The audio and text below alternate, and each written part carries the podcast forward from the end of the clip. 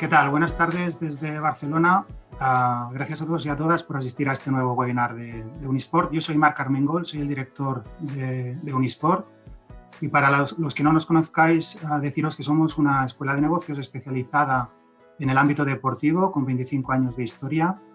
Una de nuestras áreas de formación es precisamente el coaching y la psicología del alto rendimiento.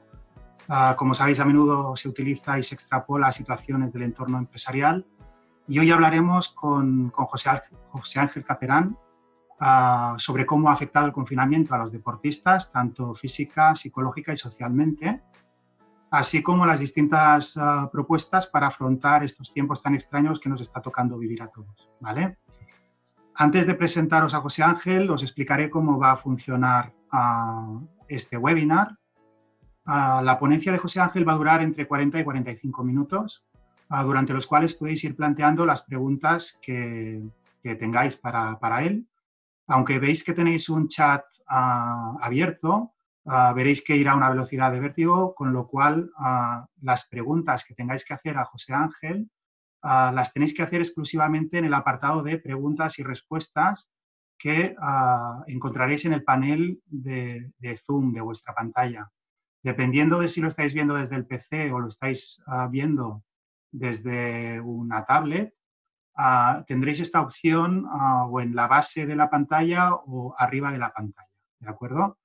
Uh, lo que tenéis que hacer es poner las preguntas, pero antes, por favor, revisad las preguntas de, del resto de asistentes, porque tenéis la oportunidad de poder votar una pregunta en lugar de hacerla. Por ejemplo, si ya está hecha la pregunta que queréis hacer, Uh, sencillamente le dais like a la pregunta que está uh, en el listado y automáticamente esa pregunta um, va a contar como si estuviera dos veces, ¿de acuerdo? Uh, respecto al funcionamiento de las respuestas de las preguntas, vamos a esperar al final para hacer, o Ángel tendrá, José Ángel va a tener la oportunidad de responder a las preguntas al final y intentaremos contestar las máximas posible, pero siempre por orden de votación, es decir, las que, las que más votación hayan tenido son las que haremos primero, ¿de acuerdo?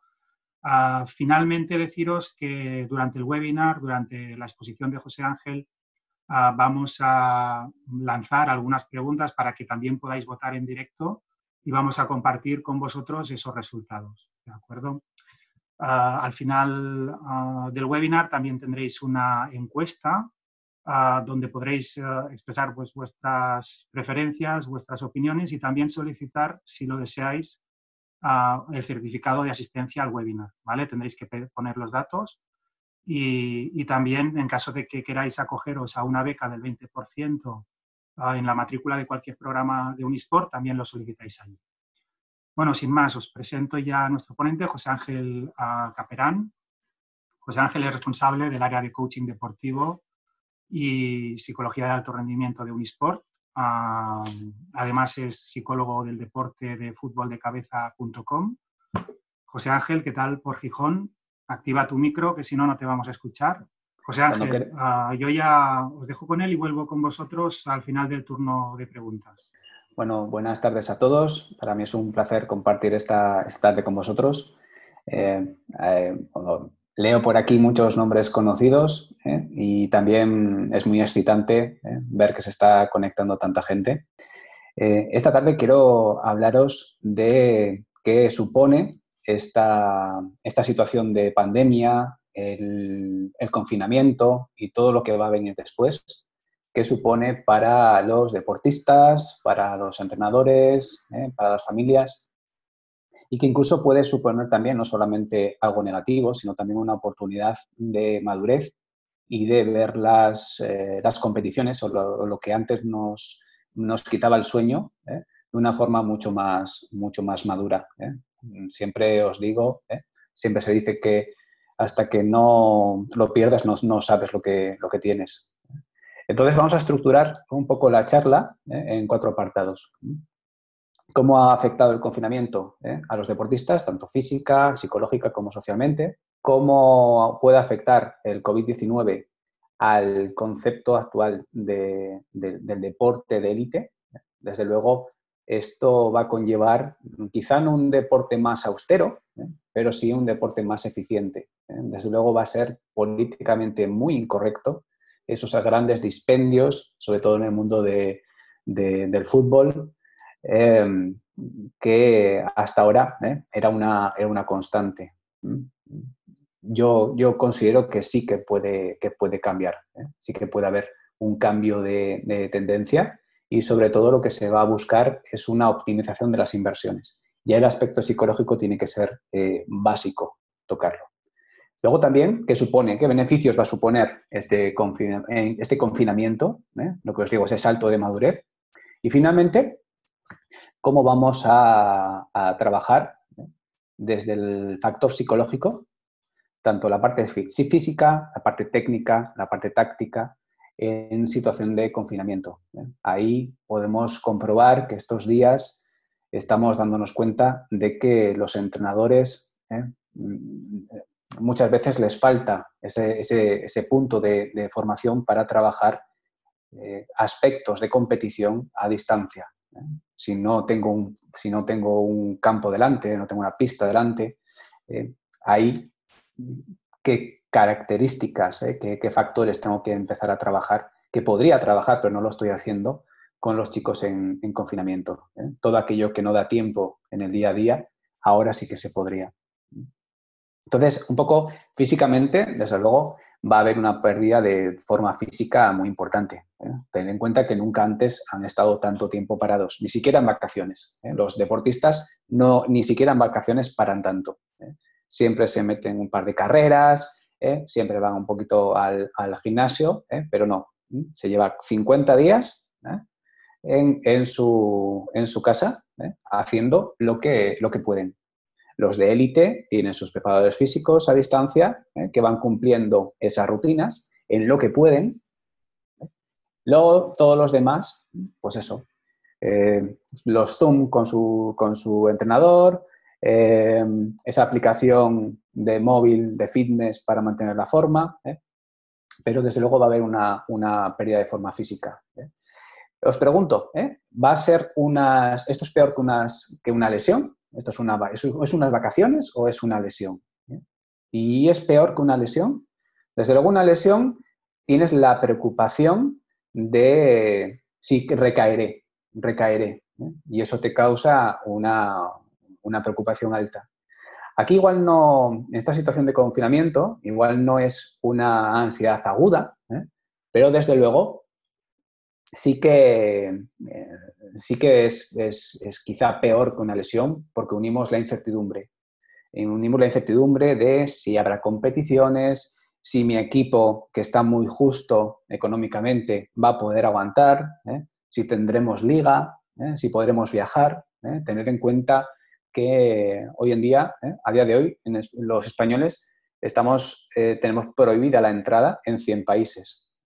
Todo eso causa un nivel de incertidumbre ¿eh? y, por, y por consecuencia un nivel de, ansiedad constante durante todo este confinamiento. Puedo que no, puede que no esté haciendo nada, pero eso me causa un nivel de tensión continua. Todo lo que pienso lo voy a sentir. Si siento emociones negativas, voy a sentir tensión muscular no tengo por qué estar haciendo absolutamente nada. Entonces yo puedo acabar el día totalmente agotado y no haber hecho nada, que es continuamente ¿eh? lo que te afirman todos los deportistas, y no, no tienen por qué ser deportista, es la gente, la gente en el día a día. Entonces, ¿eh? vamos a encontrar cuatro males, ¿eh? lo que yo llamo los cuatro males, cuando la gente se incorpore a, los entrenamientos. Una preparación física incompleta, por eso, tú estás haciendo lo que se puede. Pesas, ¿eh? yo conozco a un futbolista que está haciendo tantas pesas ¿eh? que nunca en la vida ha estado tan definido. Otra cosa es que esa cantidad de pesas te pueda servir para tu deporte y lo que te ocurra es en la primera carrera que te metas por la banda, en el partido, rompas fibras. Entonces, sí que hay una preparación física incompleta. La gente está preocupada por, preocupada por la preparación física, pero realmente lo que primero van a perder es el gesto técnico el golpeo, esa, forma, esa orden que yo voy a dar al cuerpo para realizar determinado movimiento. Eso es lo que se va a perder. Pero eso lo podríamos trabajar desde ya, ¿eh? en el propio confinamiento. Y eso es algo que se debería trabajar desde ya, ¿eh? incluso aunque no haya pandemia, es el trabajo de visualización, de una forma sistemática y una forma eh, exhaustiva, no simplemente cerrar los ojos y verme. Eso, eso, eso no es visualizar. Visualizar es activar continuamente esa conexión entre el músculo y la neurona. Trabajamos el gesto técnico, la velocidad de reacción e incluso el tono muscular, porque estás dando corrientes, chispazos a ese músculo. Es un buen sustituto y además no solo sustituto, sino complemento a todo el entrenamiento real. ¿eh? Solo tenemos que ver, quizá la deportista mejor preparada para esta pandemia eh, puede ser Carolina Marín, eh, la campeona olímpica de badminton. Es una experta, es una experta en el trabajo de visualización en el entrenamiento y en la competición. Luego tenemos eh, la sobremotivación, por tanto, va a haber una sobremotivación. Es que cuando nos dejen, mismamente lo teníamos el otro día, el sábado aquí en España, nos permitieron salir a correr. La gente salía como si, como si hubieran roto los muros de una cárcel, vamos, eh, por fin somos libres eh, durante eh, dos horitas para correr. Esa sobremotivación siempre conlleva bajada de atención. Por lo tanto, dispersión de esa atención. Yo estoy pensando en el gol que voy a meter, porque voy a, meter mi primer gol, porque tengo unas ganas enormes de meter goles.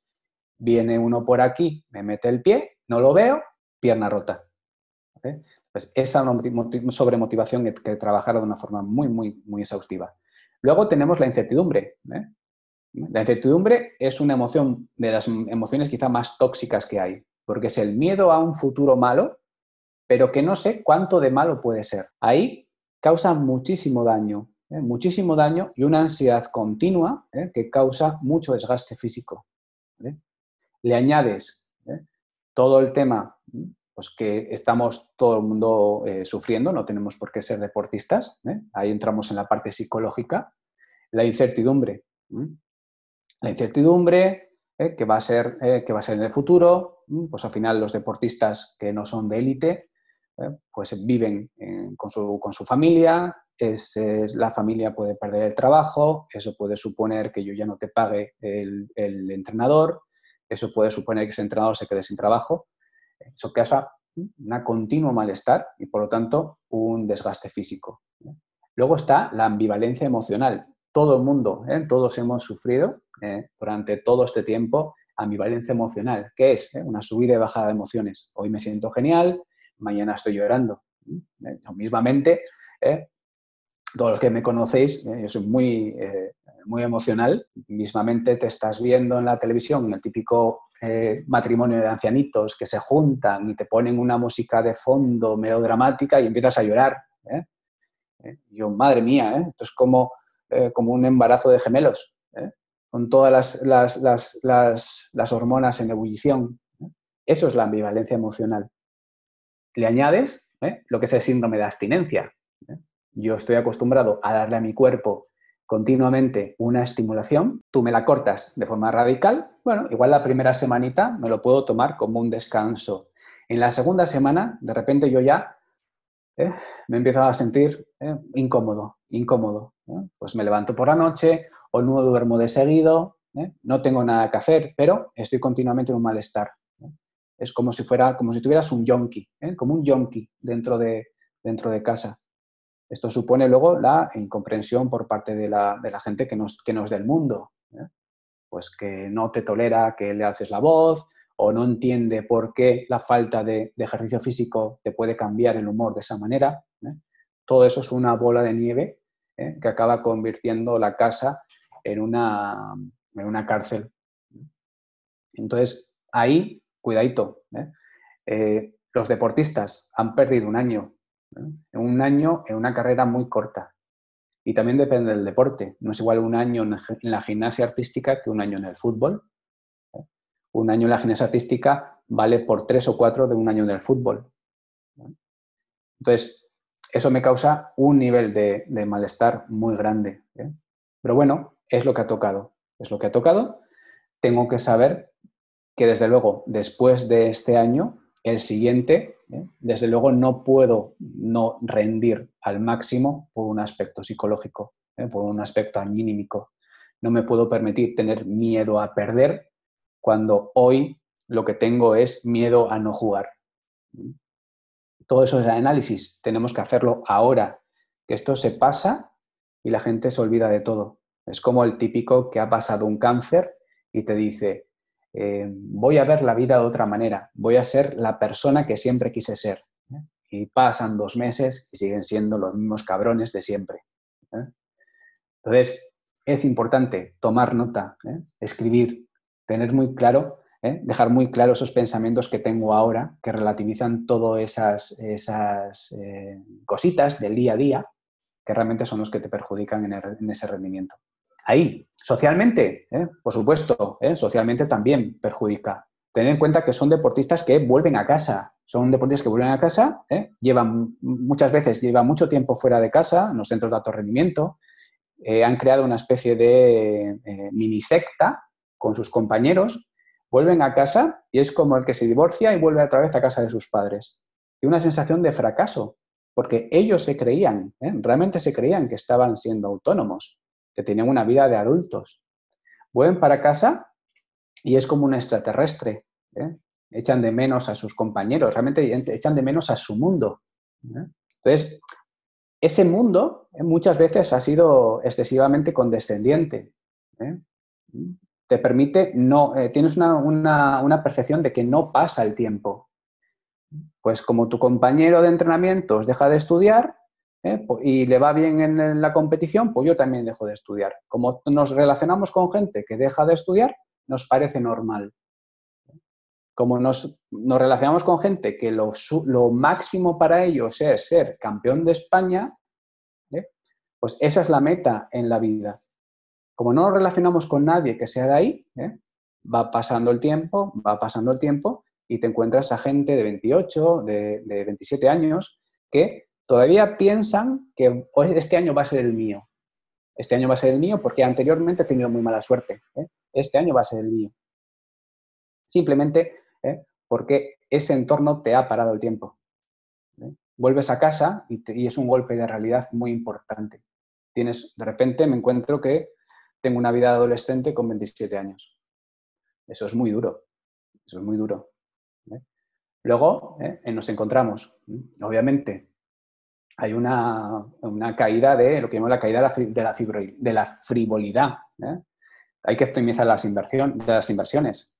Eso de eh, comprar jugadores por una millonada y que no jueguen. ¿eh? Ahí, obviamente, esos fichajes se van a seguir haciendo. Pero vamos a tener en cuenta, vamos a reducir el riesgo un poquito más.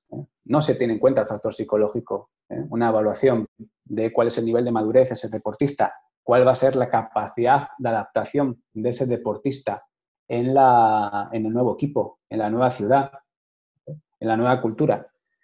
Eso tiene que tenerse en cuenta a la hora de, fichar a los, a los, deportistas y no se han tenido en cuenta hasta ahora. ¿Eh? Se fichan jugadores, ¿eh? en el fútbol, por ejemplo, se fichan jugadores de muchísimos millones que solo han jugado en un equipo. Eso es un riesgo muy, muy importante. Y se asumía. De repente, el chico no se, no se adapta. ¿eh? Pues no se le, no se le, no, se le mete en un entrenamiento psicológico, que no solamente te ayude a entrenar, te ayude a competir, sino que te ayude a madurar y adaptarte a esta nueva vida. Todo el trabajo que hacemos en psicología deportiva eh, es para toda la vida. Al final, el aspecto físico, tú cuando te retiras, eh, bueno, dicen que, los músculos tienen memoria. Los míos no, ya os digo. ¿eh? Yo vengo del atletismo, metí muchos kilómetros, mis, mis músculos no se acuerdan absolutamente de nada, pero sí se acuerdan de todo lo que viví y sí se acuerdan de qué es dolor, qué es dolor, qué es lo importante, qué es lo qué es lo que no es importante. Entonces, la psicología deportiva educa y eso te lo vas a llevar para, siempre. Sin embargo, es algo eh, opcional. Entonces, como es opcional, si no hay cultura de trabajar el aspecto psicológico, los deportistas no lo van a pedir. No debería ser opcional. Igual que no es opcional trabajar con el preparador físico, no debería ser opcional eh, entrenar el aspecto psicológico. porque estamos buscando la optimización del rendimiento. Y luego, por extensión, ya mejoramos el ajuste de esa, persona a su vida, tanto profesional como a todos los retos personales que tiene en ese nuevo entorno. Entonces, ahí ¿eh? siempre, ¿eh? yo siempre digo, vamos a trabajar siempre los cuatro pilares. La parte psicológica de la parte física, la parte psicológica de la parte táctica, la parte psicológica de la parte técnica y la específica de la psicología, que son las cuatro variables. Motivación, el motivo por el que yo hago esto, autoconfianza, la sensación de que controlo la situación, yo tengo que hacer algo ¿eh? que, yo tengo que, yo tengo preparado. ¿eh? En primer lugar, yo compito contra mí mismo. Si no soy la mejor versión de mí mismo, yo no compito contra otros. La atención, cómo manejo esa atención antes y durante de la prueba, y por supuesto también ¿eh? después. Y la activación, cómo controlo yo mi agitación, cómo controlo esa respuesta que tiene el cuerpo ante esta situación estresante. Entonces, ahí te das cuenta que los entrenadores muchas veces se centran solamente en un pilar, que es su pilar de confort. En el fútbol, táctico. En el atletismo, natación, ciclismo, físico. Da igual que haya salido demasiado tarde en la prueba, hay que entrenar más. Más kilómetros, más kilómetros, más kilómetros y te das cuenta que no se mejora. Yo he entrenado más kilómetros y no he conseguido mejor resultado. Frustración, cabreo, Toda, tensión, toda emoción negativa causa tensión muscular, rotura de fibras. Esa lesión que encubre el origen principal de ese tipo de situaciones. Entonces, ahí, socialmente, eh, cuidado. Estoy fuera de mi entorno, estoy como un pez fuera del agua. Esto puede conllevar a tomar decisiones, decisiones importantes o a perder el apoyo de, su propia familia ¿eh? y poner en riesgo ese futuro. Luego, por supuesto, ¿eh? en este tiempo se va a introducir algo muy importante, que es, voy, vamos a medir a los deportistas por cómo están siguiendo las conductas propias de esta, de esta situación. Si llevan mascarillas, si respetan la distancia de seguridad, si están respetando las horas de confinamiento. Ya, ya no solamente que le hago una foto al jugador porque lo vi fumando, ¿eh? o que se saltan las, normas de tráfico o que hace comentarios machistas. Ahora introducimos también las conductas del, COVID-19. Entonces, se les va a medir muy de cerca. Va a haber muchos eh, policías de balcón ¿eh?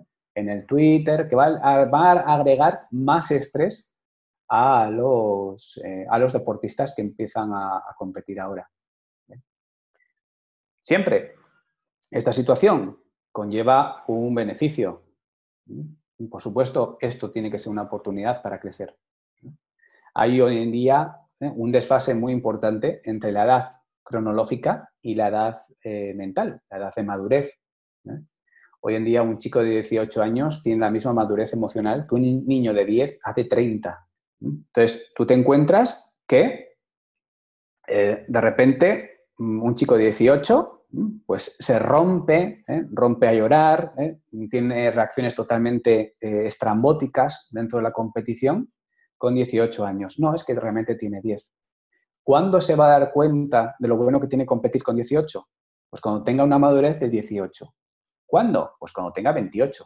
Pero es que cuando tenga 28, igual hace 10 años que lo dejó.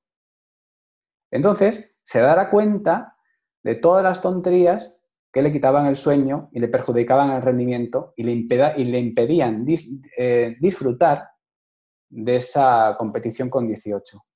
Con 28 me voy a dar cuenta que con 18 años no me daba cuenta de que nunca en la vida voy a estar tan delgado. ¿eh? Os digo yo, que peso 20 kilos más que, cuando competía. ¿eh? Nunca en la vida voy a tener público. Nunca voy a eh, viajar gratis.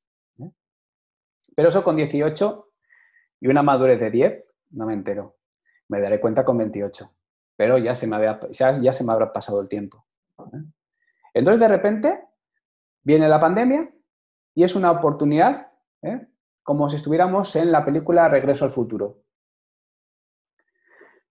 Hoy en día, un chico me preguntaba, me decía, Hoy, Caperán, es que yo tenía miedo a perder, pero tú me dices ahora que compito este fin de semana y voy a perder tenis 6-0, 6-0 y voy sin pensarlo. ¿Eh? Voy a jugar ese partido sabiendo que voy a perder 6-0, 6-0. Eso nunca en la vida lo he sentido. Y yo le decía, pero tú te das cuenta que esa misma frase me la dirías eh, dentro de 10 años, en el 2030, ¿eh? cuando miraras las fotos del 2020 o 2019, dirías esas mismas frases. ¿Te das cuenta que, que de repente hemos viajado en el tiempo?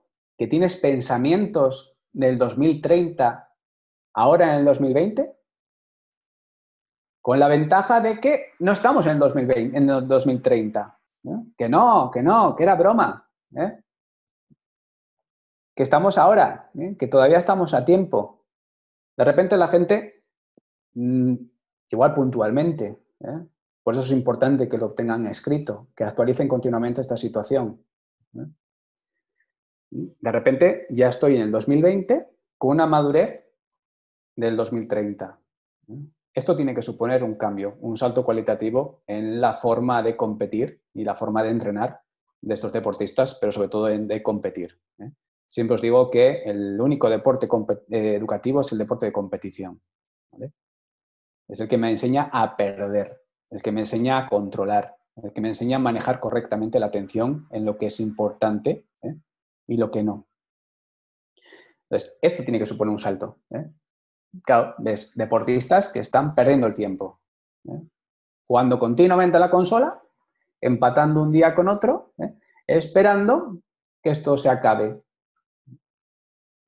Paso esta cuarentena, que es como una mini guerra, que esto no es una guerra, o sea, solo los que han pasado una guerra pueden, pueden pueden decir que si esto es una guerra o no. Esto tiene que suponer un, salto, un punto, un punto de inflexión, un salto cualitativo. Pero no, estoy eh, todos estos días como un zombie esperando que me dejen salir. Y no han aprendido nada. Yo con los chicos, que me reúno una vez a la semana con ellos, con cada uno, eh, repasamos esto. Pueden resultar eh, un poco charlas filosóficas, pero es importante que tengamos claro que estas necesidades, que esta forma de ver aquello que antes me, comía la cabeza, ¿eh? verlo de una perspectiva totalmente eh, diferente que hasta ahora no, me había parado. Pero es que esta perspectiva la tendrás cuando pase mucho tiempo y ya no puedas recuperar el pasado. Ojo. Entonces ahí, cuando trabajamos los cuatro pilares, siempre técnico, táctico, físico y el específico psicológico. El técnico, trabajamos continuamente la visualización. ¿eh? No es solamente cerrar los ojos y verse. Yo tengo que comprobar si lo que me veo soy yo. La gente se, visualiza desde fuera, como si, como si se viera en vídeo, que no. ¿eh? Me tengo que ver desde nuestros propios ojos, no desde fuera, desde nuestros propios ojos. Nunca nos vemos la cara en una visualización. Y tengo que comprobar que lo que yo visualizo soy yo. No es alguien más pequeñito, ni más pequeño, ni, más grande. Entonces, tengo que hacer primero ejercicios externos de que complementen ¿eh? esa, falta de estimulación. Hay grupo a grupo muscular, tensando y soltando, ejercicios de propiocepción para despertar ese avatar, ¿eh? como ese mini yo. Yo siempre os hablo del mini yo. Es un yo pequeñito a escala de mi cabeza. Eso es el esquema corporal. Siempre cualquier orden que yo le doy al cuerpo la va a ejecutar primero el esquema corporal y luego como un reflejo la va a ejecutar el cuerpo. Yo soy un tenista, quiero hacer una derecha paralela. Yo creo que la he hecho rápido, pero en milésimas de segundo la he hecho previamente solamente por tener la intención de hacerlo, la he hecho previamente ¿eh? mi mini yo, mi esquema corporal. Entonces, como un reflejo, la hace el cuerpo real. ¿Qué pasa? Solamente los que tienen talento innato tienen un control perfecto. Visualizan exactamente aquello que van a hacer. Los que no tienen talento innato, ¿eh? se puede trabajar, se puede trabajar. ¿eh? No es solamente cerrar los ojos y ver la bola como entra en el agujero del golf. ¿eh? Por supuesto que no. Tengo que crear primero ese personaje, ese disco duro de mi cuerpo, a base de estimular todo el cuerpo, esos ejercicios. y voy poniendo en movimiento ese esquema corporal que va dando corrientes eléctricas, esos chispazos entre la neurona y el músculo, que es un buen sustituto para el entrenamiento real. Pero no solamente sustituto. Esto lo tengo que trabajar también en el día a día, pero no se suele trabajar. Al final, en psicología deportiva, lo que hacemos es, una parte del trabajo es convertir en procedimientos lo que hacen los talentos innatos sin pensar. Eso son las rutinas. Las rutinas no son más que eso. Entonces, eso puedo, eh, a eso puedo dedicar el tiempo en estos días. ¿eh? Porque, en, porque en, días normales no, no, no tengo tiempo. ¿eh? Me baso en repetir, repetir, repetir, repetir, repetir, pero no estoy fijando, no estoy fijando en la memoria. Hoy me ha salido muy bien, porque como lo último es bueno, lo siguiente es bueno.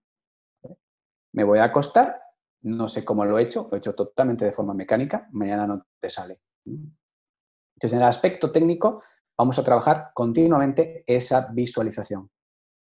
Incluso nos podemos hasta poner eh, vídeos de, jugadas eh, o de movimientos con un cronómetro, pues ese movimiento ha durado 10 segundos.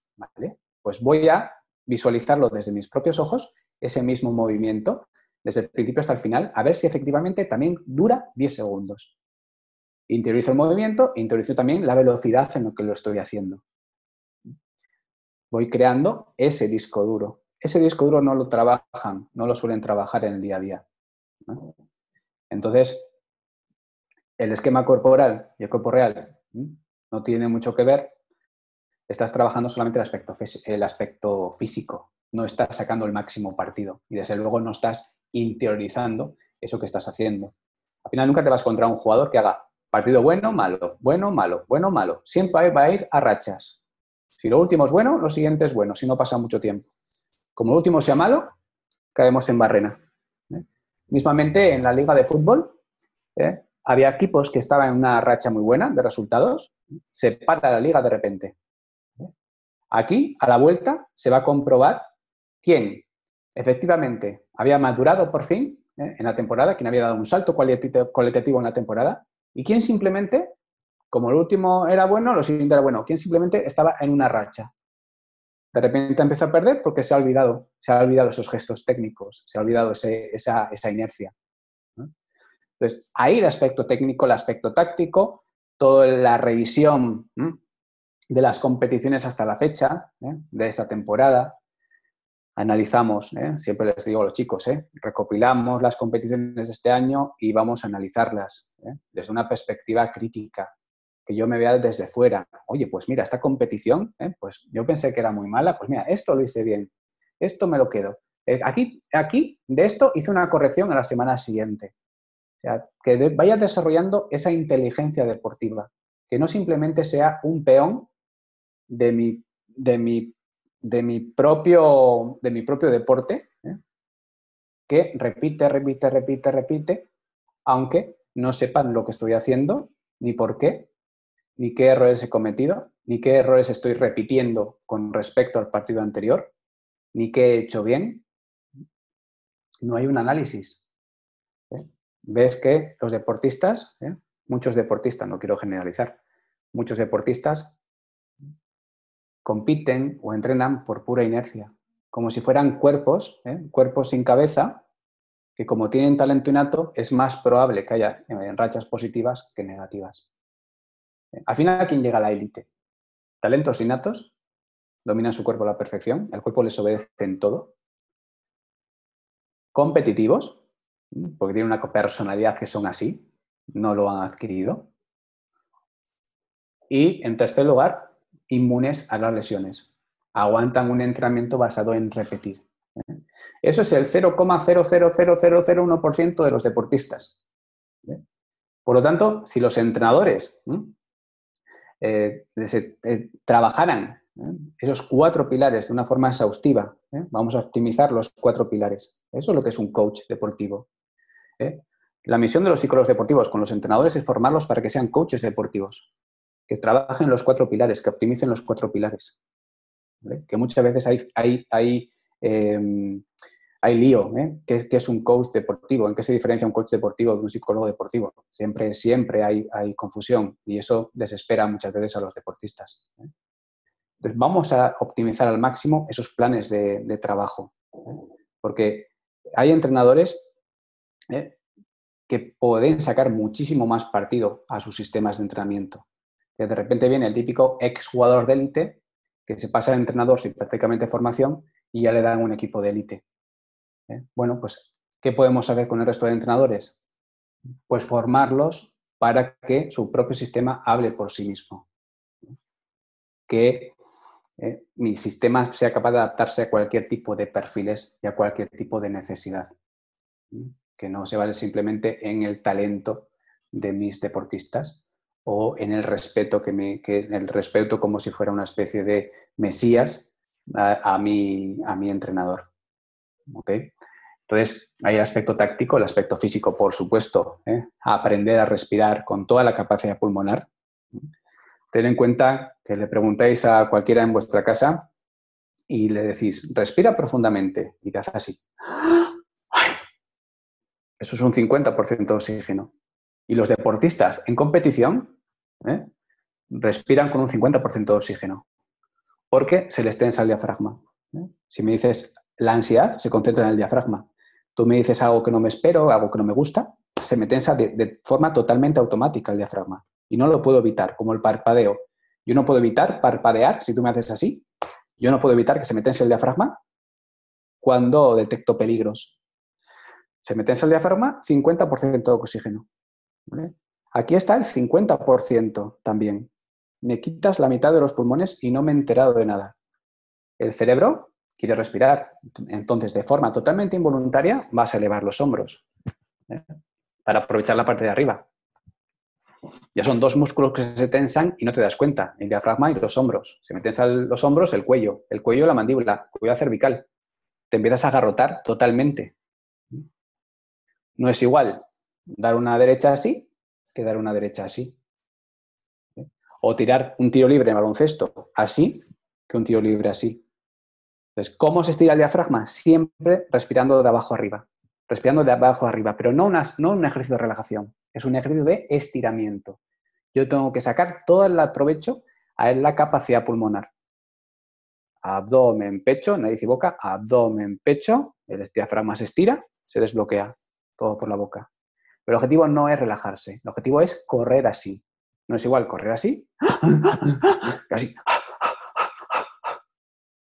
no es un ejercicio de relajación. ¿eh? En psicología deportiva no, se utiliza relajación. Relajación es para dormir y para recuperación. ¿eh? Lo que hacemos es eh, entrenar al deportista para que gradúe su nivel de activación, pero eso no es relajación. Relajación solamente es para dormir y recuperarse. Entonces, entrenamos en la parte física, desde luego tienen que adquirir el hábito de respirar con toda la capacidad pulmonar, practicar y practicar y practicar. Y controla la tensión muscular. ¿eh? Que, me dé cuenta cuando el músculo se empieza a tensar, no cuando ya me duele o cuando ya me rompe. Pero todo eso lo puedo hacer ya confinado, porque en el día a día yo no voy a ser capaz si no lo tengo automatizado. ¿De acuerdo? Y luego finalmente el aspecto psicológico, motivación, autoconfianza, activación y atención. Y también ¿eh? cohesión grupal. Ten en cuenta que, sobre todo los, deportes de equipo, esto es una oportunidad para cohesionar el equipo. ¿eh? En cuenta que eh, hay algo que nos une, que es esta situación extraordinaria. ¿eh? Somos la generación de la cuarentena mundial. Es como la generación de la Segunda Guerra Mundial. Esto nos une. Somos manada. Somos manada. Cuando el nivel de estrés es es alto ¿eh? y nos afecta a todos, ¿eh? es ahí donde entra ese sentimiento de manada, ¿eh? de ayudarnos unos a otros. Cuando la gente dice, no, es que quiero ayudar, qué bueno es. No, es. una reacción natural del ser humano. Cuando nos presionan al máximo, buscamos la, ayuda al resto de la manada. Lo puedes ver en todos los atentados terroristas, la gente sale a las calles a querer ayudar. Todo el mundo quiere, en una situación de estrés, hacia la manada, ¿eh? Eh, la gente empieza a perder la individualidad. ¿eh? y a querer ayudar unos a otros. Yo siempre digo que el ser humano es bueno por naturaleza, ni no es algo romántico o algo idealista, es que está comprobado en este tipo de situaciones. Esto me tiene que, me tiene que unir, porque estoy conociendo a mis compañeros en una situación que nunca me imaginé vivir. Entonces, si uno no se acuerda de la situación que vivió, seguramente va a haber un compañero que, se lo va a recordar. ¿Eh? No, ¿Por qué te pones nervioso? Si hemos vivido esto. desde luego, eh, la cohesión tiene que, aumentar. Los entrenadores tienen que fomentar esa cohesión en el día a día. Tiene que haber conferencias con todos los jugadores, tiene que haber juegos con todos los jugadores. ¿eh? Todo eso eh, ayuda, ayuda a ese sentimiento de, equipo y ese sentimiento de familia, ¿eh? de familia unida en situaciones adversas. Ahí, cuando hablamos de la motivación, pues qué emociones te provoca competir antes de la pandemia, qué emociones te va a provocar después. Pues eso, antes me daba miedo y ahora lo deseo y deseo, eh, a pesar de correr el riesgo de perder, de perder, de avergonzarme. Entonces, te quitan lo que quieres, aquello que no valorabas, y ahora, de repente, acabamos de quitar la paja del trigo. La autoconfianza, todo el entrenamiento de las rutinas. ¿eh? La rutina de antes de calentar el entrenamiento, la rutina del post-entrenamiento, la rutina del calentamiento de la competición, la rutina de después de los errores. ¿Eh? Siempre os digo que los errores manchan, manchan físicamente porque incrementan la tensión muscular, yo me cabreo, acortan el músculo, y manchan psicológicamente porque lo último es malo. Entonces, acabo en barrena. Y la rutina de los movimientos cerrados, un córner, una falta, un tiro libre de baloncesto, ¿eh? un ejercicio de suelo en gimnasia artística, todo eso se tiene que trabajar y es un momento perfecto ahora trabajar las rutinas, porque en el día a día, con los entrenamientos, eh, pues no me voy a acordar. ¿eh? Para mí es muy difícil. Siempre trabajar ese lenguaje orientado a las acciones. ¿eh? Nada de échale cojones. No, dime exactamente lo que tengo que hacer. Haz un marcaje más estrecho que tú respecto al partido anterior. O quiero que mantengas las rodillas flexionadas y la mirada fija en la bola durante todo el punto ahí es donde se criba realmente. Tienes un entrenador que, sabe de pedagogía, que sabe transmitir lo que quiere, lo que quiere del deportista y quien pues es una figura de respeto, ¿eh? nada más. Y luego, algo que es, eh, que es muy importante, un poco, eh, desde luego, entrenar la activación, saber subirla, bajarla, con un pulsómetro. Yo tengo que saber capaz de subir y bajar mi nivel de activación ¿eh? con un pulsómetro, con un aparato de biofeedback, por ejemplo, y eso lo puedo trabajar desde ya sentado en una silla o en el sofá de mi casa, pero no se trabaja. ¿eh? Normalmente te dicen los equipos, ay, nos das un, taller antes de entrenar, pero no te escuchan. ¿eh? No te escuchan porque están a lo suyo. Entonces, ahora es un momento perfecto para entrenar este tipo de cosas sobre todo para salir con un protocolo de entrenamiento y un protocolo de competición que luego yo pongo en práctica. Entonces, ahí eh, la gente eh, puede, puede pasar esta pandemia, esta situación, eh, sin pena ni gloria, que no le suponga nada, ningún extra a su, a su vida. Pero eso es porque no, porque no se ponen a, analizarlo o no se ponen a debatir sobre temas importantes con sus entrenadores, con su psicólogo deportivo, con los compañeros. ¿eh? Hace poco, eh, eh, y con esto ya, ya, ya, voy terminando también para daros ya sitio a las respuestas. Hace poco en una charla que di en Madrid sobre inteligencia emocional, me preguntaban esas preguntas generales que se suelen preguntarse en ese tipo de talleres. ¿Qué es la felicidad? Caperán, ¿qué es la felicidad? Y yo le preguntaba al chico, eh, ¿tú te consideras ahora mismo una persona feliz? Y él me decía, no, ¿eh? no, porque mi compañero de trabajo me hace la vida imposible. ¿Vale?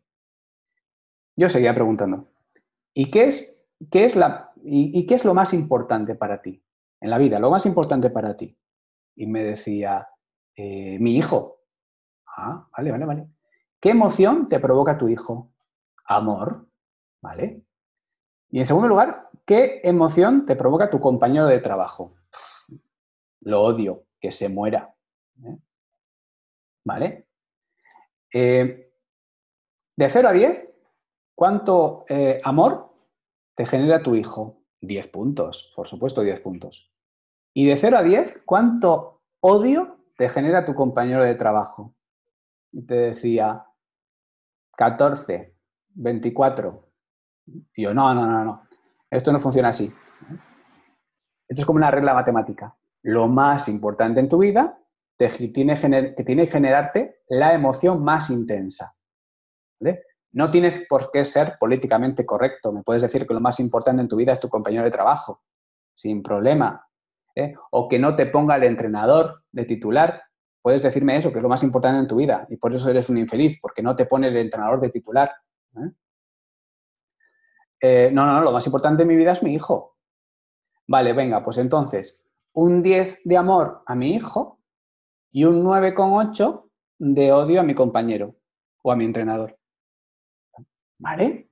Eh, pues no lo pienses más, eres feliz. ¿eh? Porque lo más importante en tu vida te genera la emoción más intensa, por supuesto, y encima es positiva. Todo lo demás es circunstancial. Y eso es lo que nos estamos dando cuenta ahora. ¿eh?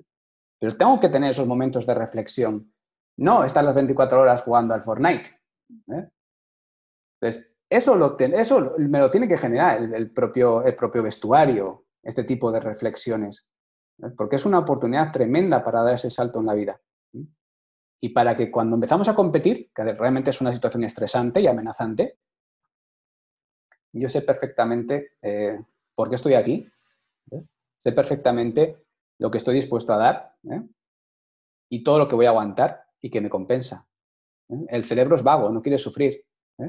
Vas a correr, tu cerebro te dice, para, para, que vas a morir, para, para, que vas a morir. Entonces, yo tengo que saber por qué lo estoy haciendo. Para contrastar esta tendencia básica del cerebro a ser conservador y a ser miedoso. Entonces, un poco quería daros esa, visión de, la experiencia ¿eh? de un psicólogo deportivo, ¿eh? es mi, propia experiencia, otros psicólogos deportivos trabajarán eh, de otra manera. ¿eh? Pero mi experiencia en esta pandemia, que para mí, en esta situación de confinamiento, para mí ha sido muy gratificante y yo creo que también para los deportistas con los que trabajo eh, ha supuesto también algo diferente a lo del día a día, que simplemente era pues, analizar el partido anterior, preparar el siguiente, alguna cosilla que había alrededor del club. Pero esto sí que supone un salto, un salto cualitativo y se va, y, yo considero eh, o espero que esto se note en los próximos meses después que pase todo esto. ¿eh? ¿Y queréis preguntarme algo? Uy, no te oigo, Marc, Marc, no se te oye. Ahora sí, ¿no? Bravo, José. Mm, yo estaba flipando con cosas que ibas diciendo, como lo de la respiración, que son cosas tan básicas y tan simples, ¿no? Como que para rendir en la mayoría de deportes tienes que respirar, ¿no? Entonces es un elemento competitivo brutal que nos queda limitado al 50% directamente por la cabeza. O sea que, es algo tan básico que, que, no, no, caes, ¿no? Pero sí, sí, es verdad. Ah, si te parece, pasamos a las respuestas, a las preguntas que nos han ido haciendo. Gracias en primer lugar ah, por las preguntas que habéis ido haciendo. Ha habido muchísimas, ¿vale? Muchísimas y suerte que tenemos el sistema de votación porque si no habría muchísimas más, ¿vale? Entonces vamos por la primera, que la primera tiene que ver con la visualización, es algo que ha generado bastante interés y te preguntan bastante gente o de hecho te piden si podrías recomendar algún texto que sirviera para aprender sobre la visualización como parte de un entrenamiento. Es decir, que nos diera unas pautas ah, claras y prácticas sobre ah, aplicar la visualización en un entrenamiento. Vale. Si te parece, igual lo podemos, ah, lo podemos escribir y, o te lo piensas y al final... Sí, les puedo, eh, les puedo tendría, que, tendría que mirarlo, pero les puedo mandar una, una bibliografía. Eh, yo siempre recomiendo, eh, para temas de visualización, está, está muy bien todo el tema de la, de la sofrología, que parece ahí una pseudociencia, pero realmente la, la sofrología es, es, una disciplina que recoge todos los, todas las técnicas de relajación y todas las técnicas de visualización y la recogen en ejercicios muy sencillitos, muy sencillitos, que realmente es psicología, es psicología de toda la vida, pero le ponen esa marca, ¿eh? igual que programación neurolingüística, es psicología de toda la vida, le ponen una marca. Pero es una forma de recoger todos los, elementos útiles de la visualización y de la, y de la propiocepción, del control del cuerpo, eh, en ejercicios muy concretos. Y eso me parece muy, muy útil. ¿eh? Todo Sofrología. Sí, sofrología. Todos los, libros de, sofrología, de sofrología de Caicedo eh, son, son muy interesantes. De Caicedo. Sí, de Caicedo. Vale. Por ejemplo, es, yo te digo, por ejemplo, en, el, en el máster de psicología deportiva trabajamos mucho, mucho todo el tema de visualización, porque no es algo que te enseñen en la carrera, es algo que hay que ir aprendiendo a base de formarte en, en diferentes disciplinas, porque tú te encuentras que el entrenador dice, es que mi entrenador me dice que visualice la bola de golf, el entrenador me dice que visualice la, bola. Vale, pero, te estás visualizando desde fuera o desde dentro, no desde fuera, pues ya está mal. O sea, le estás pagando una pasta a tu entrenador de golf ¿eh? para que te diga que visualices la bola. ¿Y tú qué visualizas? No, pues que la bola entra. Ya no te jode. ¿Y por qué no te visualizas ya encima del podium con la medalla? ¿Eh? No, no, desde mi propio cuerpo, controlando, viendo mi cuerpo en movimiento, viendo mi cuerpo en movimiento con el instrumento, viendo mi cuerpo en movimiento con el instrumento golpeando en, un, en el campo, ¿eh? que el campo tenga las dimensiones que yo considero, es decir, que de aquí a aquí doy los mismos pasos que en la realidad. ¿eh? Entonces, vamos, realmente es como si estuviéramos creando un videojuego. Creas el avatar y vas metiendo más cositas, las, la pista, las gradas, mi padre, Es el, mismo sistema que trabajar realidad virtual. Vale, José, vamos a, la siguiente. Bueno, yo no, lo he dicho.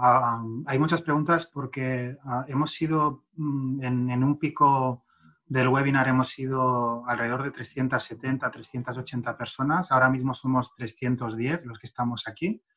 ¿Vale? O sea que imagínate la cantidad de, de preguntas que hemos tenido que gestionar y para agrupar las más interesantes, o sea que vamos, vamos así un poco al grano. Ah, la siguiente pregunta, ¿cómo se puede gestionar el miedo de los deportistas de élite al contagio para que se enfoquen en competir en lugar de, a ese temor? Sí, precisamente hay un, hay un ejemplo en el Cádiz de un, chico que se, que se niega a, entrenar. ¿eh?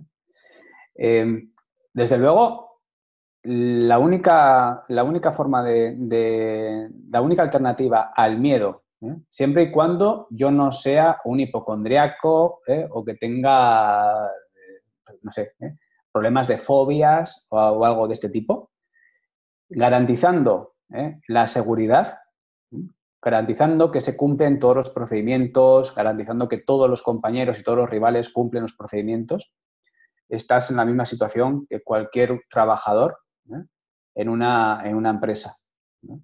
Otra cosa es que nos centremos quizá en los miedos irracionales propios de gente que, tenga, que, tenga, que sea hipocondríaco o que tenga fobias. ¿eh?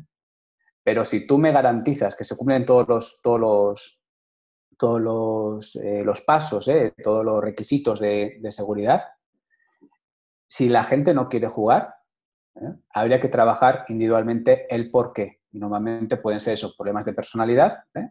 trastornos de personalidad, como puede ser una fobia o, puede ser eh, hipocondriasis, o también el grado de madurez. ¿eh?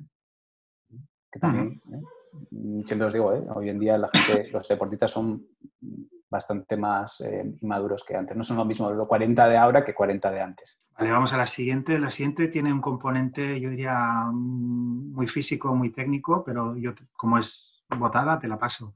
Dice, ¿qué pasa con los deportes donde para ejecutar el gesto técnico se necesita de otro medio, como por ejemplo el agua en el caso de la natación? ¿Cómo suplantamos esto? ¿Vale? O sea, ¿cómo entiendo yo que con el coco podemos ah, jugar a suplantar cosas que son imposibles de suplantar? eh, cuando hablamos de visualización, no estamos hablando de que tú ejecutes el movimiento en la realidad, sino que lo estás imaginando. Esa imaginación, si es exacta, si es correcta, si, se ha establecido correctamente, eh, causa espasmos musculares. Yo no sé, ¿eh? soy, soy nadador de mariposa, yo cuando visualizo un largo de mariposa, voy a hacer así. No hago así mientras visualizo. yo no necesito el agua. ¿eh? Lo que puedo hacer es sugestionarme la sensación de agua. ¿Eh? Y ahí es muy importante que cuando uno esté en la piscina vaya intentando identificar en qué se nota el cuerpo cuando está en el agua, a qué se nota, eh, en qué se diferencia de cuando está fuera. Igual que cuando trabajo, por ejemplo, con una chica que es alpinista. Obviamente, no puede escalar una montaña, ¿eh? pero se sugestiona la sensación de frío. ¿eh? Ahí, mediante técnicas de, concentración, que sean lo, que llaman las técnicas de autohipnosis, que no, no solamente, realmente son solamente técnicas de concentración, lo que se llama autohipnosis, y la gente se asusta un poco como si fuera algo extraño. ¿eh? La hipnosis es un ejercicio de concentración. Introducir esos, esos estímulos, como la sensación de flotabilidad o el frío o el calor, introducirlo en esa visualización ¿eh? mediante la sugestión. Pero para lograr el máximo provecho tendríamos que hacer una sesión estructurada centrada en eso. ¿eh? Uno tiene que ser muy autónomo y tener una, capacidad de sugestión altísima para provocarse sensaciones de flotabilidad visualizando. No se te oye, no se te oye, Mar. Es que para no... Ahora, Ah, para, mira, esta pregunta, digo el nombre de la persona que la ha realizado, a diferencia de la otra que era más genérica, aquí habla de un caso personal. Dice, buenas tardes, ah, soy deportista profesional de voleibol y como muchos estamos a la espera de certidumbres. ¿Qué recomendarías para gestionar la angustia de estos deportistas que ahora no sabemos cómo será nuestro futuro próximo? Es Camila Maldonado quien, quien ha hecho la pregunta originalmente. Mm. Sí, a ver, eh, realmente eh, se está, eh, esto, va, esto está afectando a todos los deportes que no tienen esa fortaleza económica como es el fútbol. Ya el fútbol le afecta, porque uno nunca se podría imaginar que un equipo de primera división top tuviera que hacer un ERTE. O sea, no es capaz de aguantar dos meses sin un ERTE. De repente se acabó la frivolidad. Antes la gente pensaba que, el dinero salía de una fuente y podrías malgastar el dinero con total facilidad. Ahora no. Ahí con los deportes más minoritarios, ¿eh? los más, que pueden ser más débiles, la angustia es la, misma angustia de la persona que va a perder el trabajo ¿eh? en, su, empresa. Lo que se puede añadir es eh, la falta de alternativa, que no tenga una formación, que no tenga una posibilidad de, optar a otro trabajo. Entonces, ahí, por supuesto, ¿eh? yo tengo que tener un plan B, un plan C y un plan D. ¿eh? Esto, esto se acabará remontando, pero claro, eh, es, uno, es como una situación de, es como una tragedia, no, no, es algo superficial. para reducir la angustia, yo tengo, la angustia se reduce con planificación. Yo tengo que planificar al máximo en una situación de, de, de lo peor que puede pasar ponerme en esa situación para eh, formarme, para pensar eh, posibles, eh, posibles negocios, posibles alternativas, cursos de formación que pueda hacer. Habría que mirar un poco los casos individuales. No es igual gente que sea adolescente que gente que tenga treinta y pico años y no tenga ninguna experiencia laboral fuera del deporte y se pueda quedar en el paro, en un en un equipo eh, profesional, pero que apenas llegan a final de mes. Es un riesgo muy importante el centrarse 100% en el deporte sin ningún tipo de formación, porque te puedes quedar en, fuera de juego. ¿eh? Y muchas veces el entorno ¿eh? causa una especie como sensación de secta de no darme cuenta del paso del tiempo. Eso hay que trabajarlo de forma individual porque es muy frecuente. O sea, no tiene que haber una pandemia. ¿eh? De repente, pues yo, eh, pues eh, desaparece el equipo porque desaparece el, patrocinador, caigo en una depresión, estoy perdido y tengo que, tengo que enfocar mi vida, que quizá tendría que haber enfocado antes, en, con 35 años. Hay que trabajarlo de forma individual. O sea, las ligas se han dado por acabadas, sobre todo las que no son mm, profesionales, ah, incluso las federaciones. Yo conozco la de baloncesto, por ejemplo, en Cataluña, y, y todo lo que son competiciones que no son de nivel preferente o, de máximo nivel, pues se han dado por terminadas de una manera brusca y yo diría que casi mm, mediante carta, ¿vale? Aquí hay alguien que pregunta cómo podemos hacer los entrenadores para que los atletas vuelvan a tener el deseo de entrenar y competir otra vez, ¿vale? Después de encontrarse con esta súbita cancelación de competiciones. Mm. desde luego va a haber un efecto de euforia. En cuanto ya nos permiten eh, salir a entrenar, eh, yo quiero ir a entrenar. El tema es el por qué. Desde luego hay un objetivo que es recuperar todo lo perdido en esta, en esta pandemia, en este, eh, en este confinamiento, todo el tema físico. Y ya estamos cerca ya del, verano, eh, pues podemos empatar con las vacaciones y podemos empatar con, las, con la pretemporada. Desde luego, yo os digo, tenemos que tener vacaciones. En agosto, siempre los deportistas suelen coger una semana, una semana, dos semanas, esas vacaciones se tienen que cumplir, porque eh, este parón no ha sido vacaciones, no ha sido descanso. Entonces, muchas veces te está diciendo la gente, no, esto es una temporada muy larga. No, no, esto es agotador. La gente está más agotada que si estuviera compitiendo. Entonces, ¿volver a los entrenamientos? Pues para coger tono muscular, ¿eh? para eh, incluso para reflexionar qué ha supuesto esta situación. Yo, por ejemplo, tengo equipos ahora que estoy haciendo eh, charlas con ellos eh, cuando, se están, cuando se están incorporando, eh, pues cómo, pues en qué me tengo que centrar. Oye, pues esta, esta pereza, esta pereza que me está dando ahora, que me, me estás mandando, pues no sé, cinco series de un kilómetro, me da una pereza tremenda cuando me estaba subiendo por las paredes hace 15 días. Entonces, desde luego, el objetivo es eh, acabar la temporada. Seguimos a final de temporada, no estamos en el comienzo de la primera, de, las, de, la, de, la siguiente. Vale, o sea, tú recomiendas claramente mm, respetar las vacaciones normales para intentar que la gente vuelva a la normalidad, coja fuerza y arranque la temporada, pues como si fuera una temporada normal, ¿no? o sea, probablemente necesiten volver a la normalidad.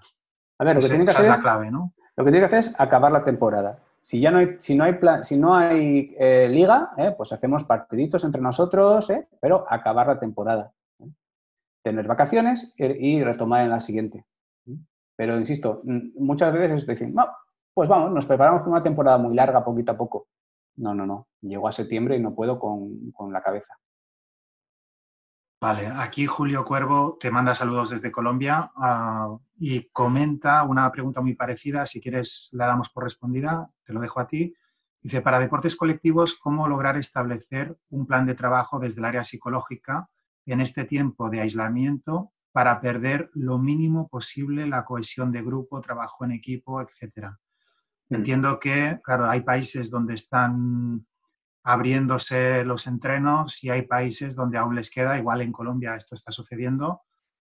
¿Qué recomiendas para mantener la cohesión a distancia? Mm, Yo recomiendo que... todos, que, todos los, que todos los entrenamientos sean colectivos, aunque sea eh, por videoconferencia, que todos sean colectivos ¿eh?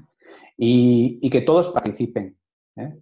Porque tú te ves, te ves los Zoom de la gente de los equipos y todo el mundo está callado, va lo suyo, que no, participen, que se gasten bromas unos, bromas unos con otros, que sea, que sea un jaleo tremendo. ¿eh?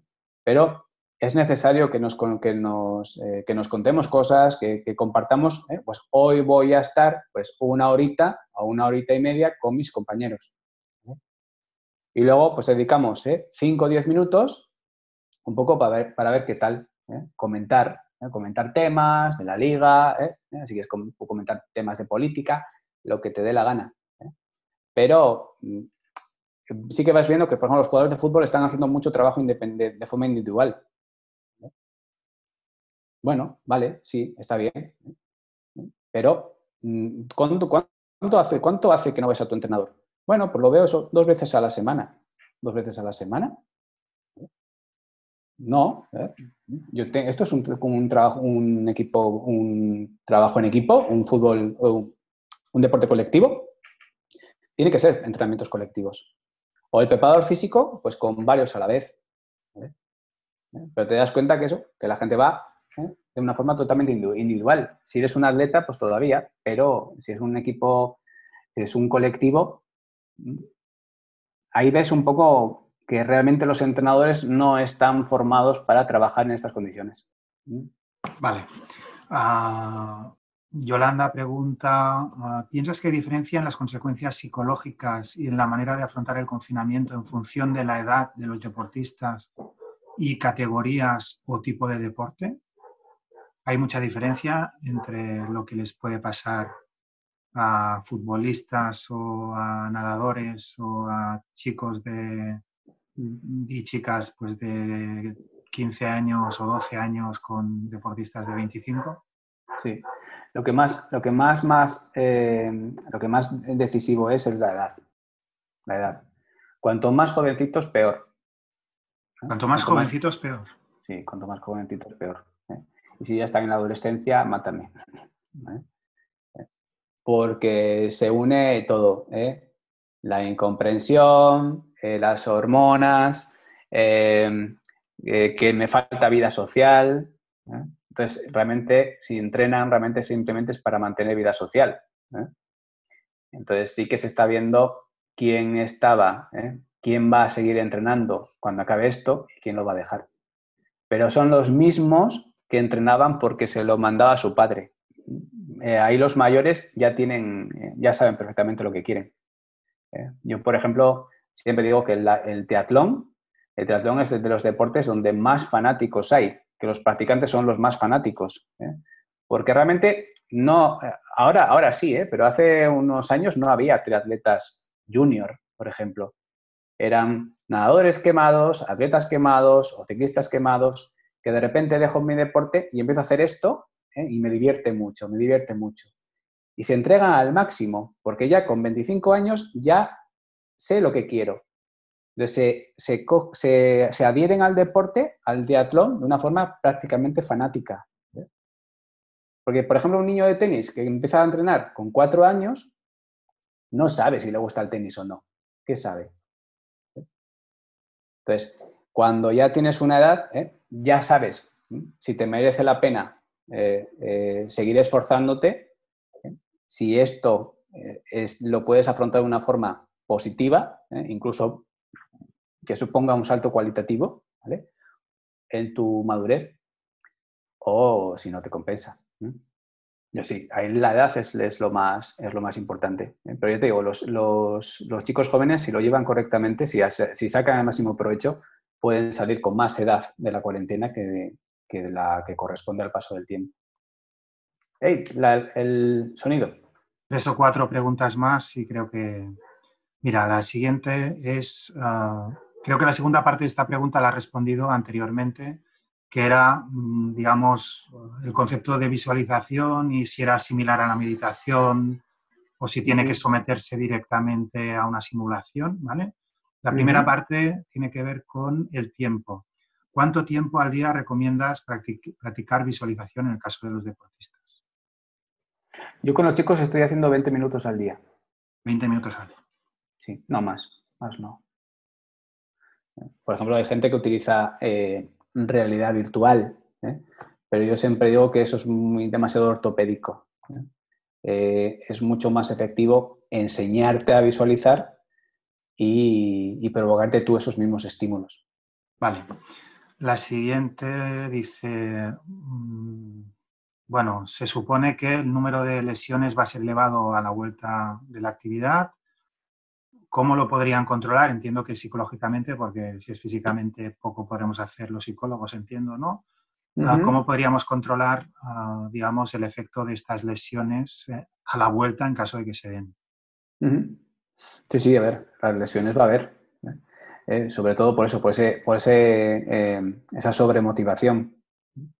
Al final es labor de los entrenadores el domar, el domar esas fieras. ¿Eh? cuidado con los ritmos, ¿eh? cuidado con, no sé, cuidado con centrarnos al 100% en ganar este partido, cuidadito. Primero em, empezamos como una introducción. Siempre os digo que el, el objetivo de una competición siempre lo marca la competición anterior, la última. Como la competición anterior está a años luz, ¿eh? realmente en los primeros partidos no hay objetivos. No hay objetivos. El objetivo es tener ese primer partido después de una cuarentena. Entonces, el objetivo principal sería tener esas sensaciones. Obviamente hay la presión de los resultados. Pero es que si te centras solamente en el resultado y obvias el hecho de que sales de una cuarentena, ¿eh? Vas a intentar ganar, pero lo que te vas a hacer es lesionar. Y gente que empiece simplemente por coger sensaciones, ¿vale? Igual en la segunda parte ¿eh? da un salto, eh, les pasa por encima al equipo, que empiece como, como los toros bravos desde el principio, nos vamos a comer el mundo, se lesionen, imprudencias, se cansen, el otro que empieza un poco más a ralentí, en la segunda parte, se lo come con patatas. Vale, mira, la, última, ¿cómo mantenerse positivo a través del tiempo? ¿Vale? ¿Cómo mantenerse positivo a través del tiempo? A través del tiempo, sí. ¿Cómo podríamos mantener nuestro objetivo y meta durante este periodo? Entiendo que es una pregunta muy genérica, pero... Sí, a ver, eh, realmente el tema de mantenerse positivo eh, realmente es una filosofía de vida que tendría que ir dentro de la educación. Yo me tengo que centrar en lo que tengo que hacer y lo que quiero que pase. ¿eh? ahí siempre, siempre mm, nunca hablo de pensamientos negativos ni, positivos. Una persona eh, positiva es una persona que se centra en lo que tiene que hacer, en lo que tiene que hacer y lo que quiere que pase, que es para lo que se está preparando, no, estoy, eh, no está imaginando nada surrealista. Y una persona negativa es una persona que se distrae, se distrae en lo que no quiere, en lo que no, en lo que no quiere que pase, en lo que no, en lo que no quiere que, en lo que no tiene que hacer. Entonces, es por pura eficacia. Yo me voy a centrar en lo que tengo que hacer, continuamente. ¿eh? Es el objetivo de realización. Eh, ahí, por ejemplo, esto es muy, muy nuestro, muy, muy latino, ¿eh? el dramatizar, el ir siempre con un perfil bajo. Ah, ¿compites mañana? Sí. A ver qué tal. Pero si llevas un montón de meses entrenando por esta competición, estás totalmente preparado, sabes perfectamente lo que tienes que hacer. ¿Por qué no me lo dices que, vas a hacer lo que tienes que hacer? No, porque es que, es que si te lo digo y no lo consigo, me muero. Entonces siempre pongo la venda antes de la herida. Al final, jamás vas a llegar al 100% de rendimiento. Yo siempre pongo el ejemplo de los boxeadores. Para mí el boxeo es el deporte donde mejor te educan para competir. Un boxeador te puede decir, mañana compito. ¿eh? Y tú le dices, ¿qué? ¿Y cómo lo llevas? Me lo voy a comer.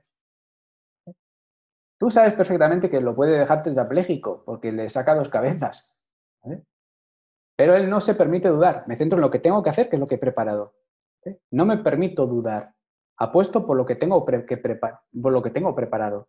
Al final pierde, ¿eh? te llama, es que no, me, no entiendo cómo pude perder. Dices, es que efectivamente pensaba que iba a ganar. Pero aún así no se muere. Llorará una tarde, pero nadie se muere ¿eh? Pero yo tengo que apostar por lo que, por lo que estoy preparando y por lo que tengo que hacer. Escuchamos a Cristiano Ronaldo, soy el más rico, el más guapo y el mejor de la historia. Nosotros decimos, ah, chulo de mierda. ¿eh? ¿Por qué? Es un tío seguro de sí mismo. ¿Por qué no lo va a decir? Porque si no lo es, tampoco pasa nada. ¿eh? Pero no, no, perfil bajo. Perfil bajo por si acaso. A ver si nos vamos, vamos a ir todos al infierno por, por decir lo que queremos. Pues mira, la última pregunta, como tiene que ver con un resultado de las votaciones que hemos hecho, que probablemente tú te las has perdido porque estabas ahí hablando, no sé por qué hablabas tanto. No, pues ah, fíjate que uh, Estefano dice, ¿por qué es peor que los deportistas estemos en cuarentena que en una lesión? Y hace referencia al resultado de la votación de confinamiento versus lesión, que decía que, ¿crees que para los deportistas este confinamiento es mejor o peor que una lesión de similar duración y en un 69%, buen número por cierto, han dicho que peor, ¿vale? Es decir, que, ah, que creen que es peor la situación de confinamiento que una lesión de similar duración a lo que estamos en confinamiento. Si quieres, después repasaremos las otras tres preguntas y acabaremos con esto, a ver si los resultados pues, te generan algún comentario. ¿vale?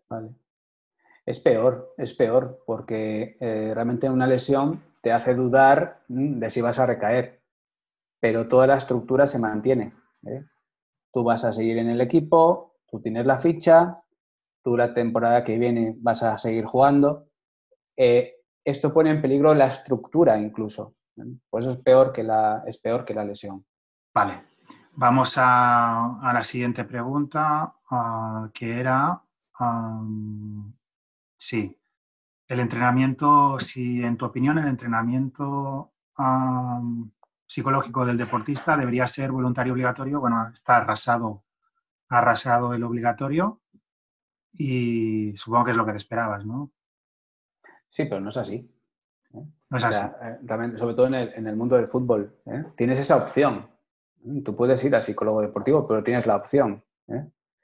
pero claro, le pones, pones la pelota en el tejado del jugador. Si yo no sé lo que se hace, no sé cómo se trabaja, no, tengo, no tengo la cultura de, trabajar con ese tipo de, profesionales, a ver si voy a ser yo el friki que, pida eh, trabajo con el ciclo deportivo. Hombre, cada vez, cada vez los jugadores tienen un nivel más alto. ¿eh? Incluso tú tienes, yo tengo sesiones con los deportistas y siempre le digo a los estudiantes, ¿eh? es que me vienen con una libreta y es súper es súper agradecido y participan. Ya hemos perdido un poco ya la idea de ese típico, típico jugador de fútbol que no entiende nada. No, no, el, nivel se está, está subiendo. A nivel formativo y se implican y participan pero hay que darles un empujoncito. ¿eh? Al final, el 80% de los jugadores de fútbol que trabajan conmigo empiezan porque no juegan, pero nadie les da ninguna alternativa. Simplemente continúa así, llegará tu oportunidad. Y son ellos los que se tienen que buscar sus propios técnicos eh, individuales. Vale, la tercera pregunta que hicimos, ah, y penúltima ya, era si crees que la situación ah, que estamos viviendo está ayudando a, cohesionar más los equipos, ¿vale? En un 71%, 160 personas han dicho que sí, ¿vale? Y 65 han dicho que no. Sí, sí, sí, yo estoy totalmente de acuerdo. Eh, porque es, algo que nos afecta a todos, y no solamente desde el tema profesional, sino también personal. Y es un miedo que tiene todo el mundo ¿eh? a, a infectar a las familias, por ejemplo todo eso, al final mm, tienes un, problema común y una preocupación común. Y eso, incluso las preocupaciones unen. Vale, ya la última pregunta antes de cerrar ah, es ah, esta, ¿vale? Si en general se cree que se pueden lograr los mismos o, rendimientos óptimos combinando entrenamiento en casa con entrenamientos normales. Claro, la gente se ha acostumbrado a hacer deporte en casa, hemos pasado del 0 al 100, mm, quizá mm, en una situación normal podemos empezar a plantearnos ah, en lugar del 100, pero igual un 20, ¿no? O sea, que la gente pueda, ya no solo en el deporte, sino que pueda incluso a veces teletrabajar. O... Sí, mismamente están diciendo que en el colegio eh, van a ir una semana a unos y otra semana a otros. ¿Eh? y la otra parte en casa. En el deporte, por ejemplo, en el tema de las, eh, si se va a respetar todos los espacios y tal, las instalaciones deportivas no las, puedo, no las van a poder utilizar todos, habrá, habrá que turnarse. Entonces, igual que se va a, a teletrabajar mucho más en las empresas, en el deporte habrá que preparar entrenamientos específicos para que lo hagan en casa. Va a haber deportes donde es inviable. Eh, mismamente en el atletismo, eh, sobre todo carreras de fondo, eso es inviable. Pierdes, eh, pierdes el, eh, una semana entera de entrenamientos. En los deportes técnicos sí que se podría. Sí que se podría. Pues nada, José, muchísimas gracias por, tu genial y interesantísima aportación. Ay, mira, está por ah. aquí, está por aquí José Luis Martí. Un, abrazo. Sí, sí, un montón de gente conocida seguro. Tenemos alumnos por aquí, gente de todo el mundo. Muchísimas gracias a ti, también a todos los que habéis asistido. Ahora, cuando se os cierre la sesión, se os abrirá la posibilidad de hacer una encuesta. Os agradeceríamos mucho que, la contestarais también para poder mejorar cualquier ah, cosa que os parezca mejorable. Y nada, muchísimas gracias a todos y hasta la próxima. Muchas gracias. Un abrazo a todos. Chao.